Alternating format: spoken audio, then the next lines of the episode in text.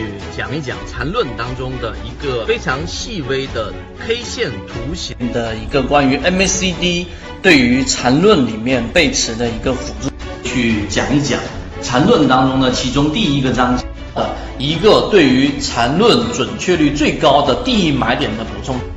聊一聊关于缠论一百零八讲教你炒股系列的正确的缠论当中有讲过一个，就是真正好的操作一定是带套的操作。我们要去做缠论，以及做缠论，我们期待能做到一个什么样的一个效果？缠论对于我们如何从啊三四只个股当中选强势的，在缠论的角度当中，在缠中说禅的角度看待量价时，用三分钟给各位去讲一讲缠论的一个核心，跟我们认为的一个关键。学习缠论，用缠论一段时间之后，什么才是最具有实战意义的一个内容？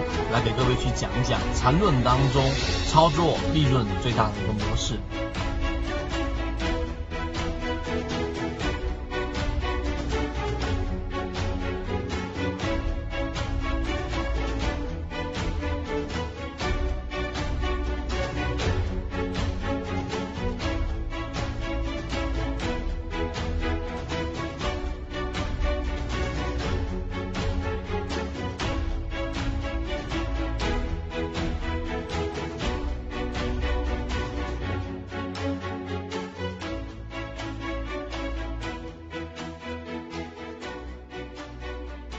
完整版专栏系统学习可以在 B B T 七七九七七找到获取学习。我们怎么去判断画一个正确的一个中枢啊？这就来了，这是最常见、最常见大家啊容易犯的一个错误。我们先来定义一下，什么叫做中枢？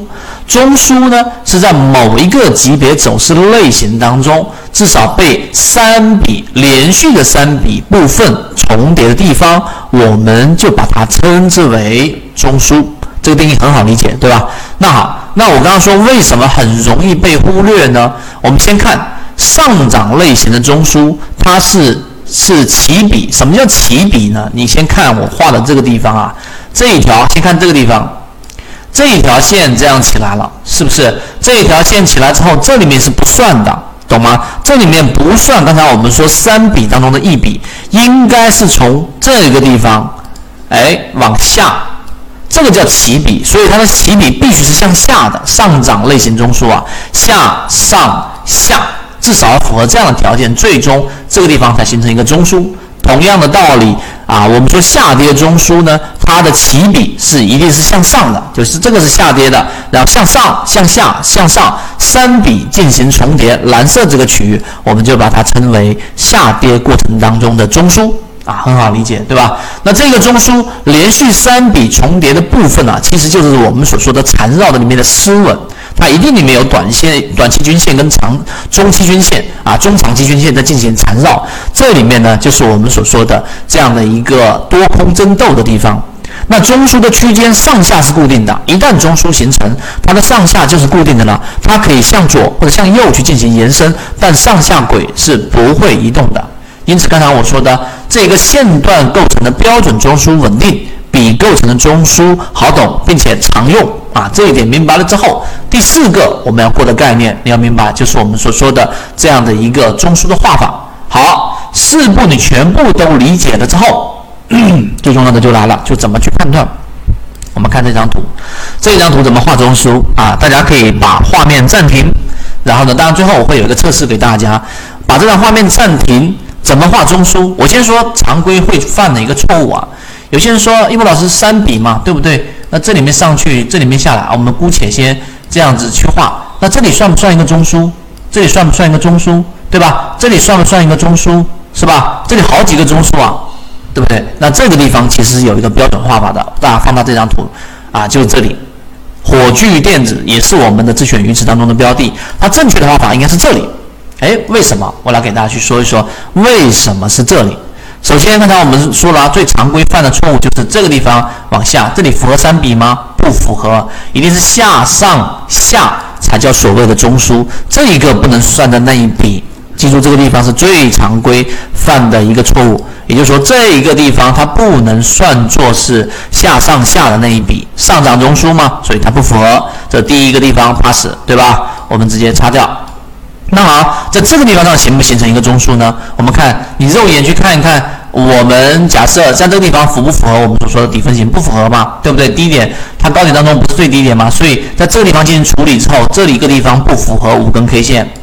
不符合五根 K 线，看到了没有？这是一个顶分型吗？是不是？那么同样呢，这里也不符合所谓的五根 K 线，这些都是可以肉眼一扫就不符合的。因此呢，这一笔应该是从这个顶分型腾挪到这个地方一个底分型，这里是肯定符合。处理过之后，一定是符合五根 K 线的，这是一个底分型吗？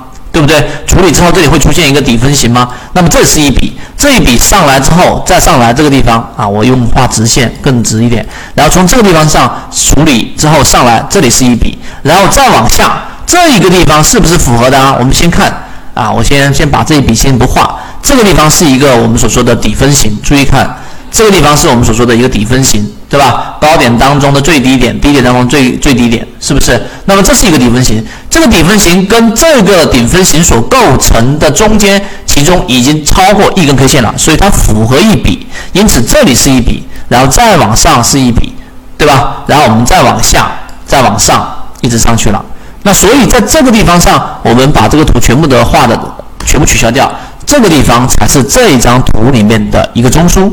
明白了吗？中枢就是高点当中的最低点和低点当中的最高点。大家说这个地方不是一个，为什么上轨不是这里？很明显啊，因为这个地方上它并不构成我们所说的这一个顶分型的一笔当中的高点的顶分型啊，因为这一笔是从这里画到这里的，明白我的意思吗？这里面不符合啊。所以这个才是它的一个中枢。我们把这种中枢称之为什么呢？大家也顺便给大家多增加一个知识点。